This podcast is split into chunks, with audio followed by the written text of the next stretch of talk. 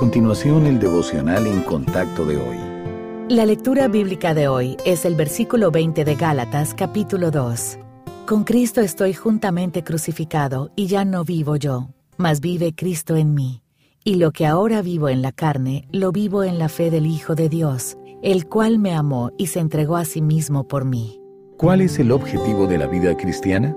Romanos capítulo 8 versículo 29 lo expresa de esta manera. Porque a los que antes conoció, también los predestinó para que fuesen hechos conforme la imagen de su Hijo, para que Él sea el primogénito entre muchos hermanos.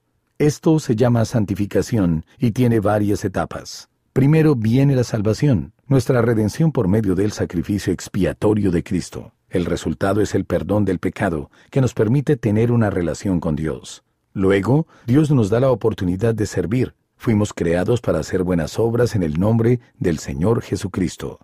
Después viene la frustración por la insuficiencia.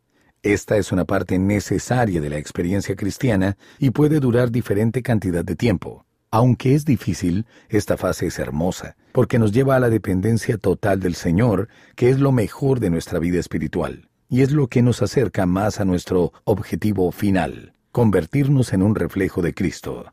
Por desgracia, muchos cristianos no llegan al punto de una total dependencia del Señor. El apóstol Pablo nos recuerda que debemos fijar nuestra mirada en la meta de la madurez en Cristo. Aprender a morir a uno mismo es doloroso, pero irónicamente es el único camino verdadero a la vida.